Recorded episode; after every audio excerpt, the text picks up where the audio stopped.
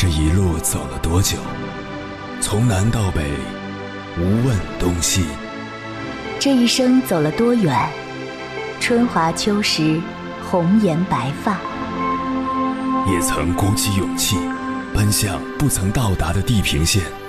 也曾迷失方向，受困于爱恨情仇的漩涡。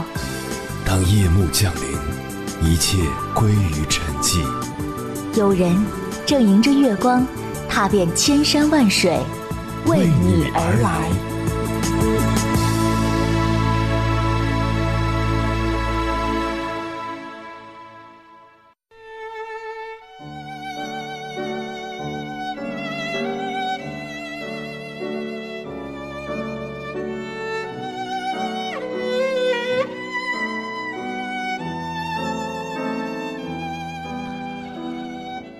前段时间和几个朋友一起吃饭，聊到了汽车。一个朋友说自己以前的那辆本田太老旧了，车况很差，所以打算换车。一位叔叔却并不认同，老旧和车况差之间有什么必然联系？因为他自己有一辆十多年的日本车，五千公里准时保养，一直用最好的机油，里里外外总是干干净净。别人抱怨漏机油的事儿，在他那里完全不存在。他还有个朋友开着九十年代的皇冠，车况非常好。其实，汽车和人一样，并不是说年龄大身体就一定差。我也见到过很多身体健康、精神矍铄的老人，比如纪录片《人生果实》里，男主九十岁，女主八十七岁，身体都很好。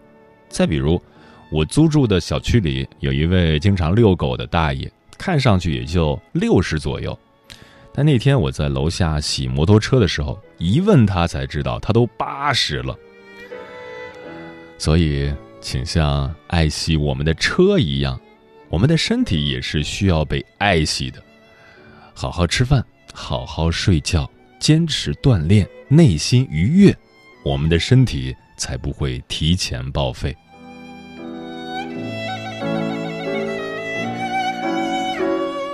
凌晨时分，思念跨越千山万水，你的爱和梦想都可以在我这里安放。各位夜行者，深夜不孤单。我是迎波，绰号鸭先生，陪你穿越黑夜，迎接黎明曙光。今晚跟朋友们聊的话题是：爱惜身体，珍惜生命。关于这个话题，如果你想和我交流，可以通过微信平台“中国交通广播”和我实时互动，或者关注我的个人微信公众号和新浪微博，我是鸭先生，乌鸦的鸭，和我分享你的心声。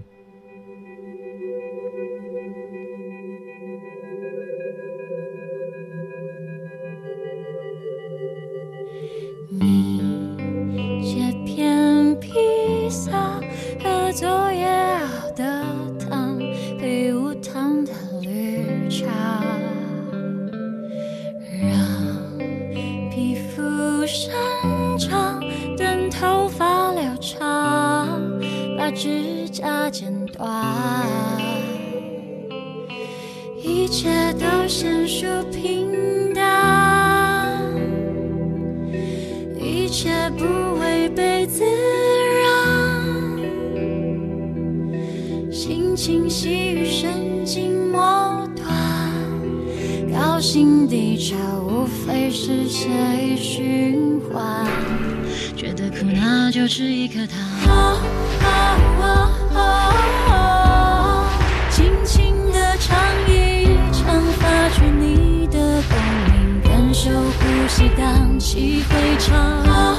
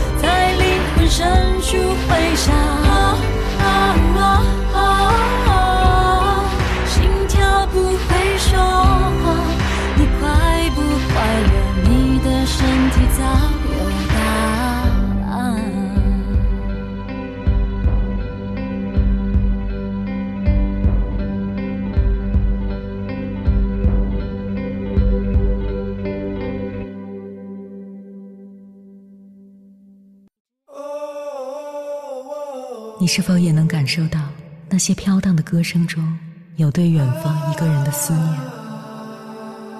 你是否也有遗憾？那些装进信封却始终没能寄出去的千言万语？你是否也走过从南到北那漫长的路？遇见，也错过那东来西去的人。当往事随风，一尘风，凌晨时分，跨越千山万水，讲述和倾听我们的故事。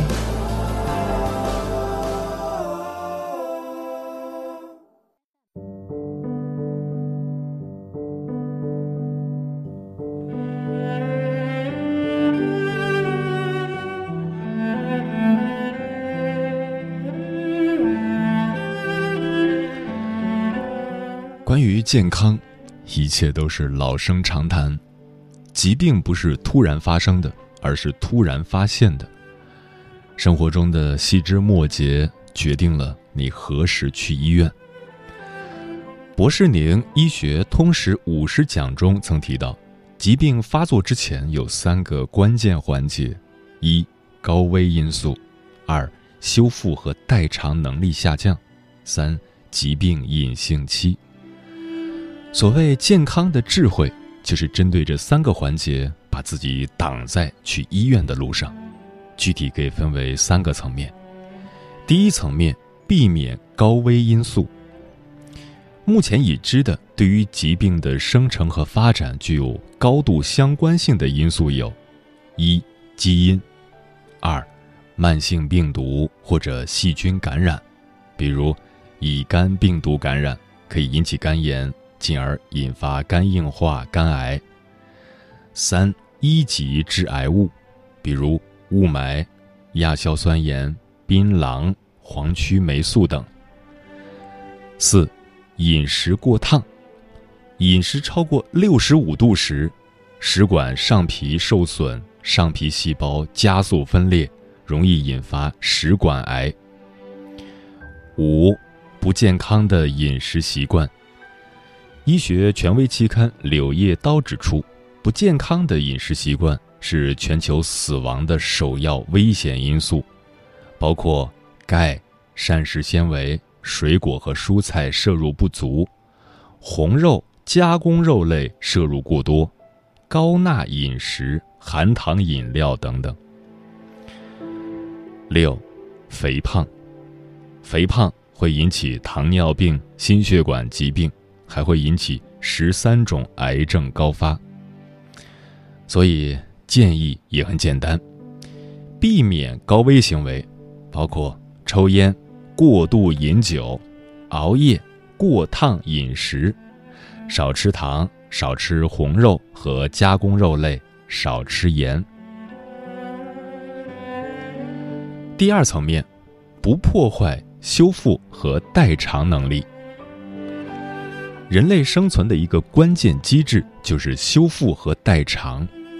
细胞靠加速分裂补充受损或者死亡的细胞，这是修复；免疫细胞清除异己也是修复。细胞和器官靠加快工作替代受损的细胞或者器官功能，这是代偿。修复和代偿是人体针对损伤的一种智慧。但是咱们的很多行为会影响到人体的修复和代偿能力，比如热量摄入过多、肥胖、熬夜。建议有三条：一是适度节食，二是尽量保证每天的睡眠在七到八小时，睡眠过多和过少都会影响健康；三是运动。第三层面进行疾病早期筛查，唯一的建议是选择专业的体检机构定期体检，早发现，早治疗。接下来，千山万水只为你，跟朋友们分享的文章名字叫《身体好就是一种了不起的才华》，作者梁爽。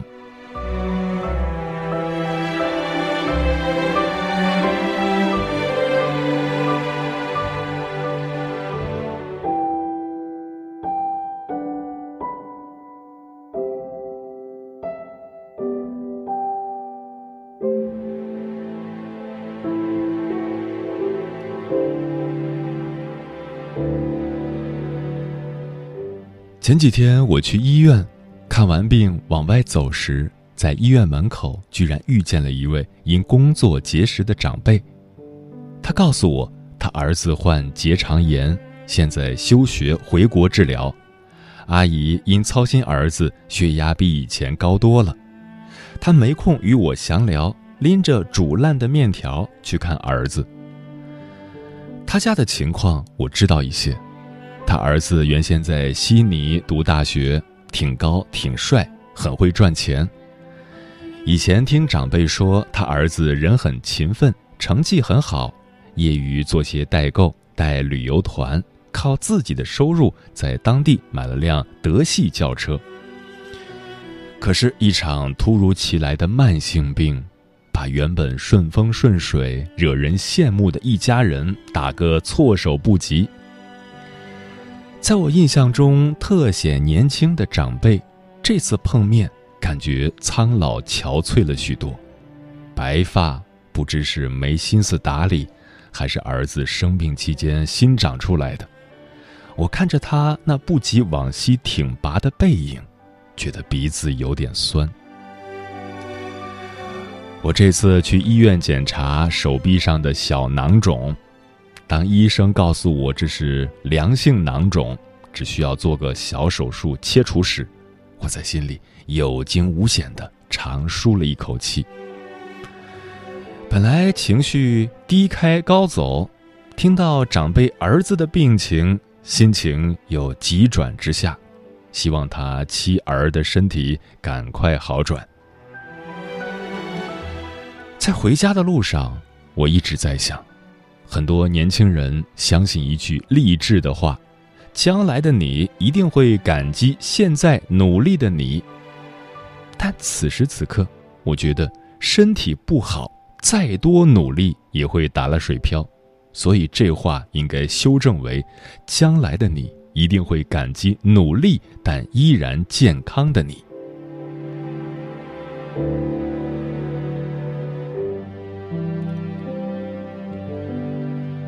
我也曾因为身体问题一度回家休养过。我大学毕业后在深圳某公司海外部上班，负责印度市场。那时跨专业就业的我，每天都过得很焦灼，对很多贸易术语一知半解。客户的印度英语让我听得想撞墙，害怕过不了试用期，只能落寞离开。我那时所有一线的神经都紧绷着，中午随便吃点，挤出午休时间泡在行业论坛里学习案例，每天坐在电脑前的时间几乎是睡眠时间的两倍。经常加班加到很晚，有几次差点没赶上末班车。回到家后还要研究业务并总结复盘，睡觉也睡不踏实，生怕半夜接到印度的电话。后来我最早转正，频频出单。正当我觉得自己的一只脚踏进了希望的田野上时，身体没跟我商量的耍性子了。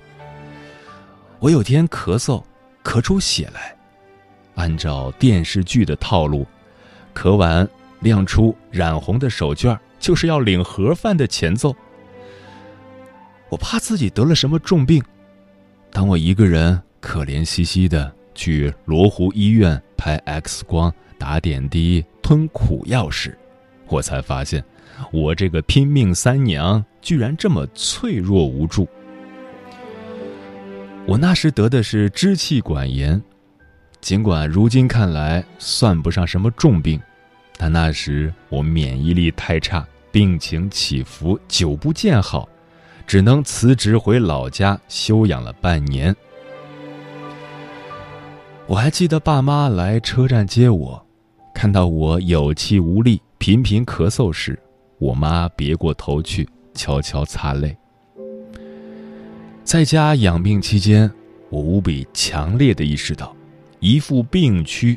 就算美好未来和风光前程的牌发到我的手上，我也要不起呀。一个人能身体好，就是一种了不起的才华。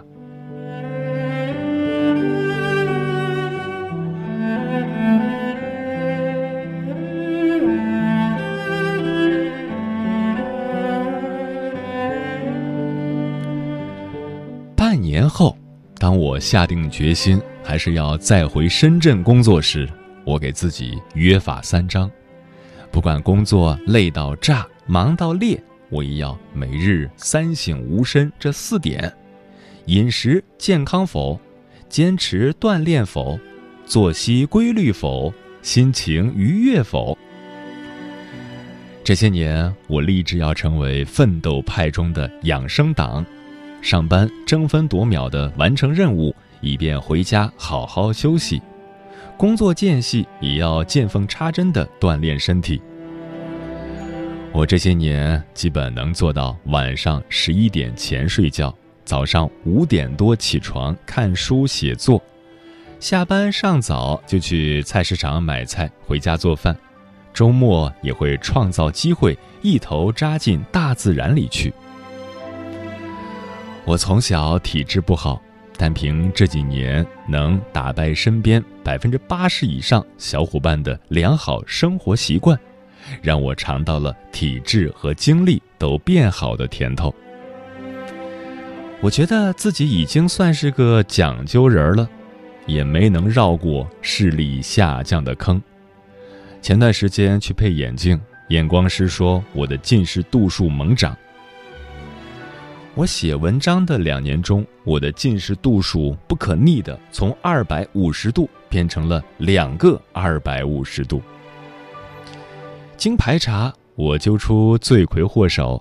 我平时早晚写好文章后，会把初稿发在手机的 Office App 上，利用碎片化时间一遍遍的修改，在行进的车里，在上下的电梯里，甚至有时边走边改。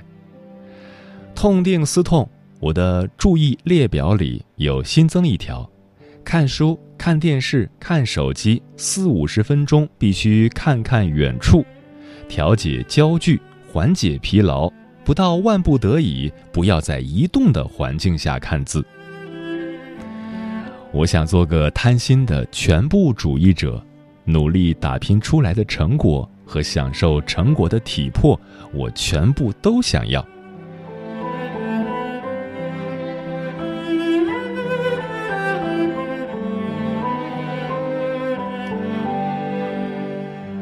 我常劝身边三餐无序、甚少运动、经常熬夜的好友保重身体，他们总是找个忙的借口就把我打发了。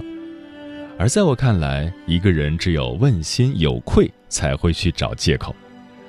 我就算再忙，心里也会时刻绷着一根弦。我在家添置健身器材，试图把家打造成健身房。时间紧时，甚至一边擦面霜一边做下蹲；与熟人聊天时，直接抬起脚来按摩足三里这个穴位。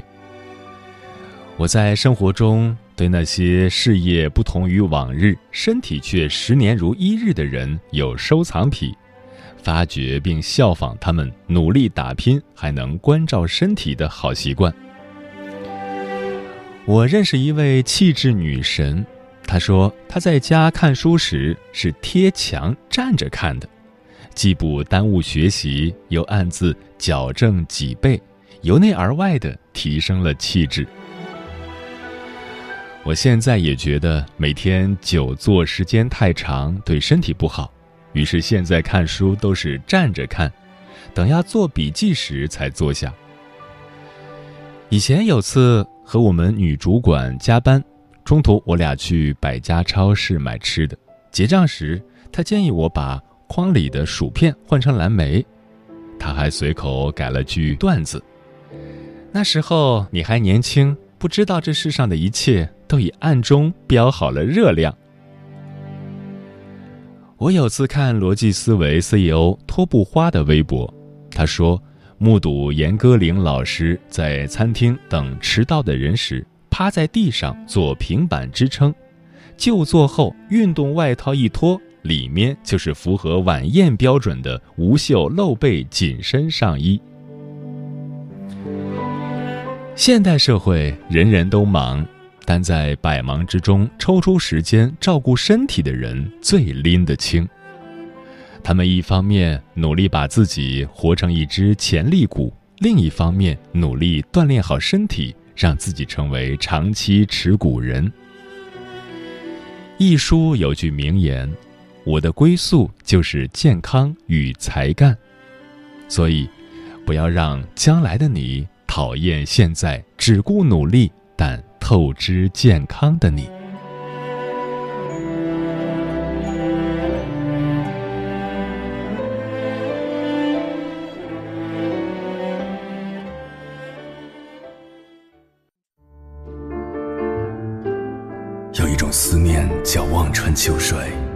有一种记忆叫刻骨铭心，有一种遥远叫天涯海角，有一种路程叫万水千山。千山万水只为你，千山万水只为你，正在路上。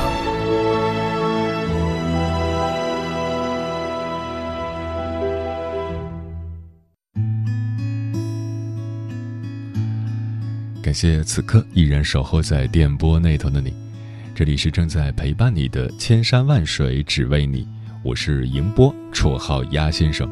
我要以黑夜为翅膀，带你在电波中自在飞翔。今晚跟朋友们聊的话题是：爱惜身体，珍惜生命。听友阿珍说，最近呼吸道感染，去医院花钱才知道贵。才知道人一定要身体健康，不然病都会看不起。等这次病好了，一定要好好运动，不吃重口味的食物。玉锦说：“因为作息饮食的不规律，上周末点了含有辣椒的外卖食物后，口腔上颚开始肿了起来。前两天还能正常吃饭，今天完全就不能吃太刺激的食物。”连喝水都要等待水温不烫的时候才能喝，吃水果要慢慢的吃，好让口腔能适应。而且疼痛导致牙龈的神经变得敏感起来，好像牙龈也有些肿了。当处在不健康的状态时，才意识到健康的美好和重要性。这是每个身体不健康的人的心声。养生有句话：“你没有时间养生，就有时间生病。” Lisa 说：“我最近连续加班半个月，经常通宵。前两天发烧了，但是脑子还在想着图纸怎么改。第二天也坚持着去上班，把图纸完成。因为我怕耽误大家的工作进度。我男朋友对我说：‘难道这个工作没有你就进行不下去了吗？如果你生病了，领导还要你继续带病干活，那我想。’”这样的工作你也不应该继续了。听着鸭先生的节目，我想我确实只考虑到了单位的工作进度，而没有考虑我这样熬会不会耽误自己的健康。其实我这样做，不知道是感动了领导，还只是感动了自己。但是劳逸结合真的太难了。对于现在的上班族来说，请假这个词，很多时候。真的很难说出口。心想事成说：“我在政府机关业务部门工作，工龄已有三十多年。今年上半年，单位业务调整，我成了一个部门的光杆司令。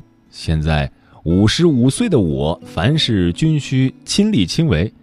近两个月，几乎天天加班写材料，加之工作压力大，经常失眠。”造成身体健康每况愈下，经常恶心头晕，实在撑不下去了，我只好请假休息。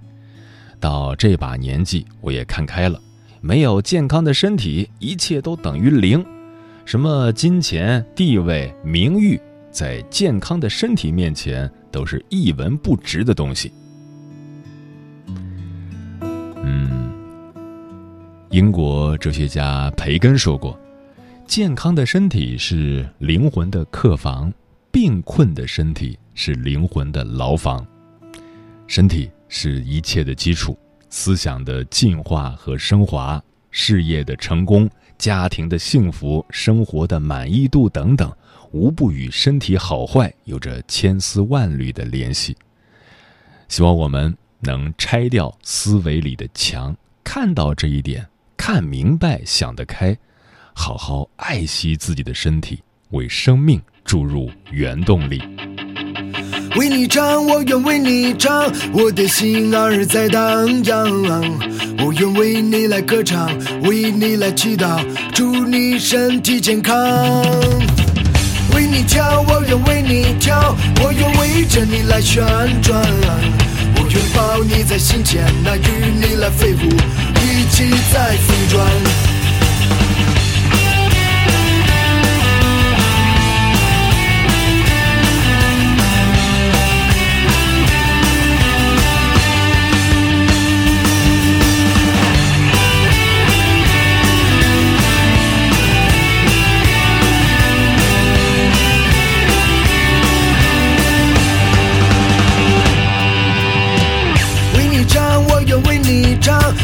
心儿在荡漾，我愿为你来歌唱，为你来祈祷，祝你身体健康。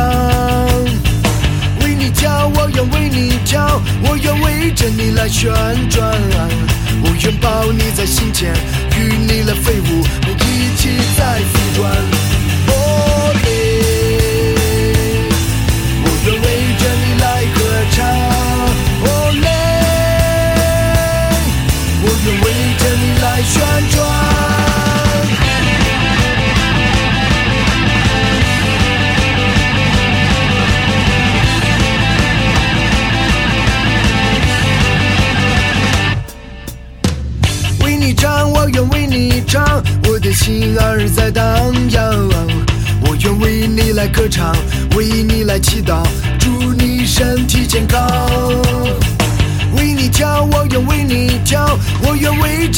旋转，我愿抱你在心间，与你来飞舞，一起在飞转。